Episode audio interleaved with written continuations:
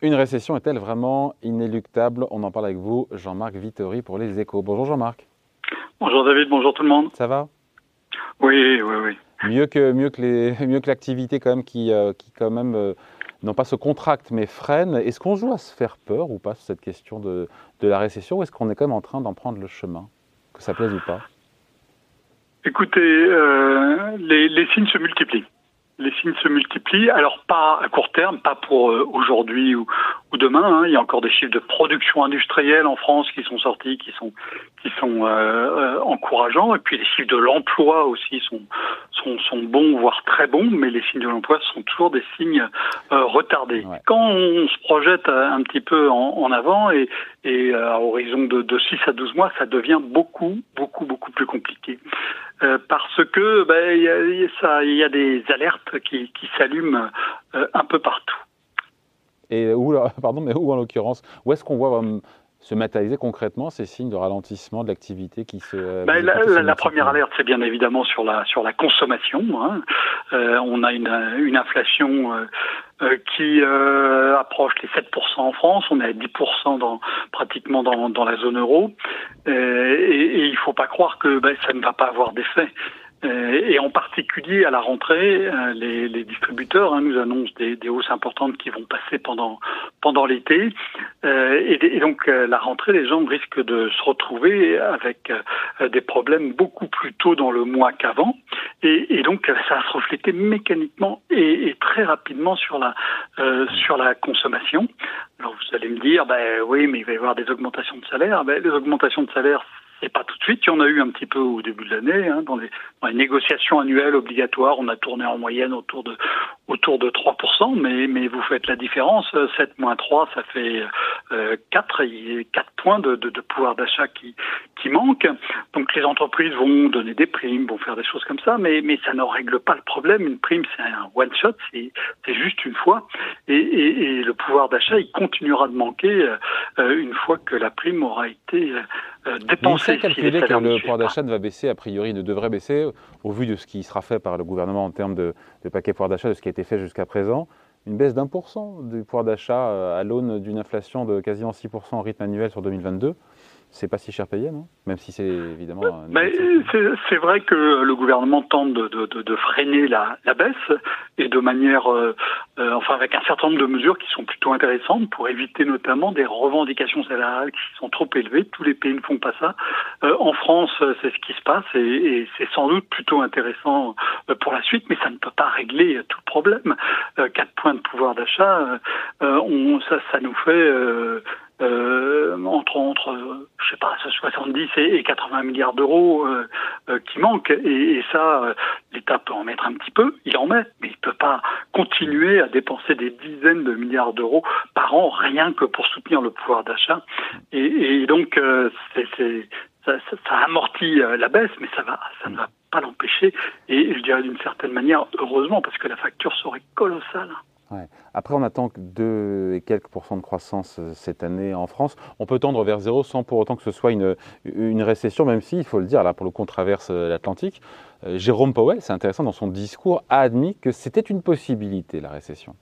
Oui, il n'a pas employé le mot. Hein. Aux États-Unis, on parle du, mot en air, comme, comme dans Harry Potter, on parle de l'homme dont il ne faut pas dire le nom et dont tout le monde sait qu'il s'appelle Voldemort. Euh, et, et, donc, euh, Joe Powell n'a pas prononcé le mot, hein, mais il a été interrogé euh, au, euh, à la Chambre des représentants la semaine dernière et on lui a demandé euh, euh, est-ce que est-ce qu'il pourrait y avoir une récession et il a dit que cette hypothèse était tout à fait vraisemblable. Et rien que ça, c'est, c'est, c'est ça a été un choc hein, et les marchés ont immédiatement euh, accuser le coup. Les États-Unis sont plus avancés dans le processus. Ils ont une relance budgétaire beaucoup plus importante pendant l'épidémie.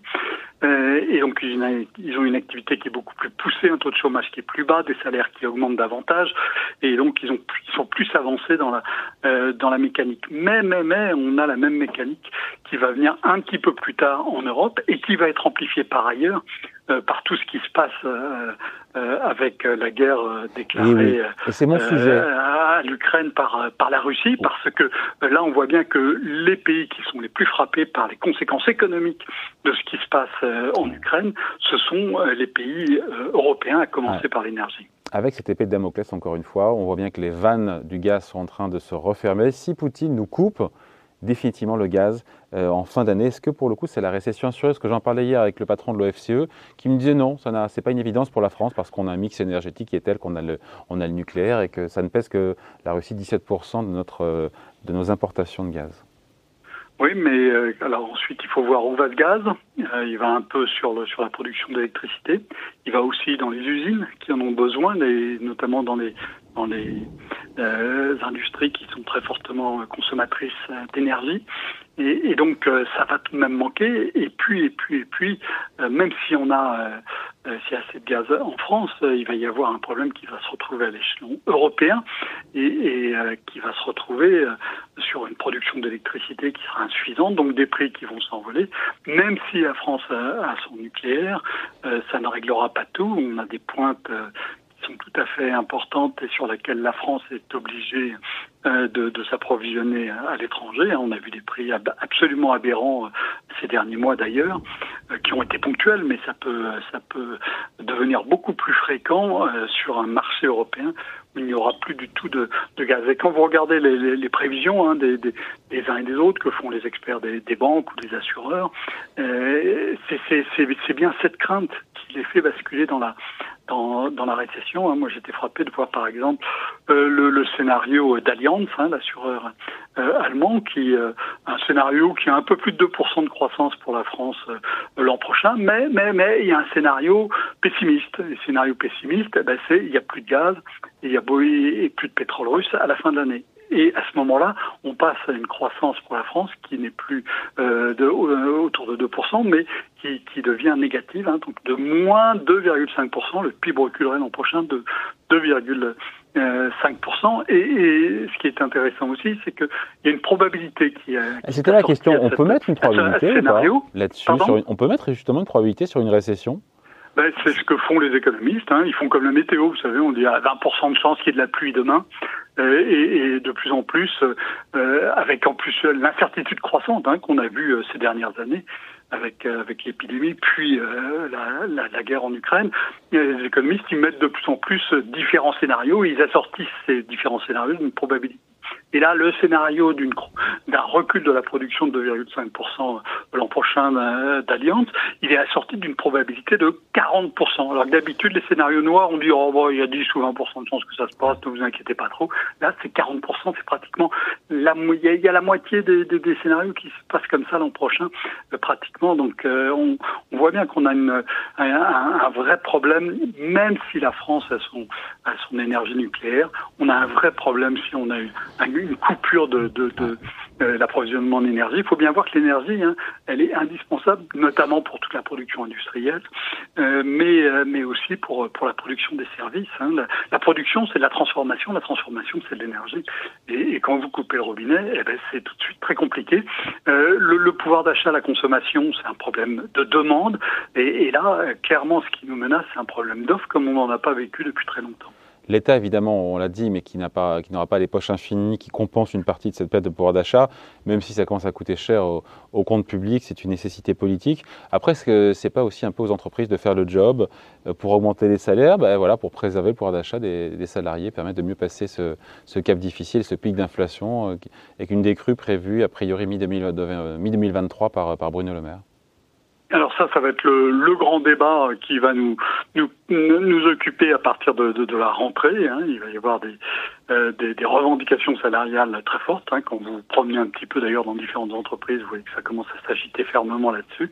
Ça va être beaucoup plus fort euh, à la rentrée. Et, et là, il y, a, il y, a, un vrai dilemme pour les entreprises que individuellement, chaque entreprise a intérêt à, à freiner euh, au, au, au, maximum les augmentations de, de salaire pour préserver leur profitabilité, pour pouvoir continuer d'investir, pour aussi euh, euh, avoir une poire sur euh, pour la soif dans, dans ce monde où, où, on voit bien que les chocs peuvent venir de, de, de, de n'importe où. Donc le réflexe premier, ça va être de, serrer au, au, maximum la, les, les, les, augmentations salariales, quitte à accorder des, des petites primes pour, pour, pour calmer les ardeurs. Mais si toutes les entreprises font ça, eh ben on va avoir un vrai problème de demande. On va avoir des, des choix qui seront euh, tout à fait justifiés à l'échelon micro, mais qui à l'échelon macroéconomique, à l'échelon de l'ensemble du pays, euh, vont peser lourdement sur la demande. Or, la demande, et en particulier la demande des ménages, c'est le premier moteur de la croissance. Donc, donc ça, il va falloir, ça, il va falloir suivre ça attentivement. La meilleure solution, l'idéal, hein, ça serait que chaque entreprise augmente les salaires dans la mesure où elle le peut, sans, sans compromettre évidemment sa capacité d'investir. Et, et, ça, quand on regarde d'une entreprise à l'autre, euh, il y a des marges de manœuvre qui sont extrêmement différentes. Il y en a d'autres qui sont vraiment euh, à l'os, au taquet, et si elles accordent des augmentations de salaire, elles vont dans une situation très compliquée. Mais il y en a d'autres qui sont dans une situation beaucoup plus confortable, qui sont en mesure euh, encore d'imposer de, des euh, des, des, des, des, limitations aux augmentations de leurs fournisseurs, qui sont capables aussi euh, de passer des, augmentations de prix auprès de leurs clients. Ces entreprises-là ont plus de marge de manœuvre et ça devrait se retrouver dans, le, euh, dans les salaires. Si elles ne font pas, si vraiment toutes les entreprises ont le pied serré à mort sur le frein des salaires, à ce moment-là, oui, on risque d'avoir un problème de demande. On n'en a pas eu en France depuis longtemps, mais là, on risque d'avoir ça, ça à cause, à cause de cette inflation qui est tout à fait énorme par rapport à ce qu'on a vécu depuis 40 ans.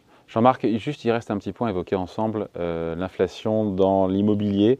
Jusqu'à présent, on peut dire que l'immobilier tient bien, tient bon. Et si la pierre devait craquer, parce qu'on a quand même cette série de hausses de taux qui nous attend euh, en zone euro, là pour le coup, quel effet sur la conjoncture, puisqu'on parle de récession et des risques de récession? Ben, C'est aussi euh, un secteur tout à fait important. Hein, qui a. C'est une courroie de transmission?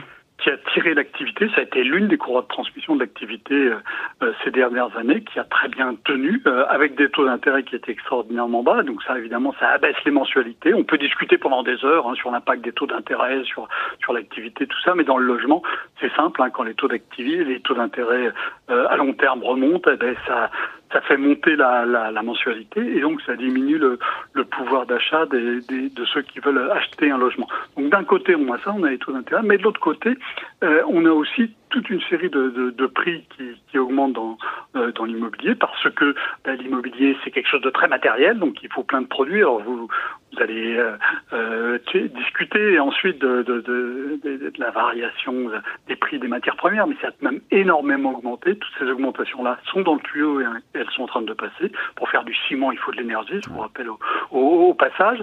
Euh, donc euh, il y a ça, et puis et puis il y a les nouvelles normes Hein, il y a des nouvelles normes qui sont entrées en vigueur au début de l'année, qui sont, euh, très compliquées.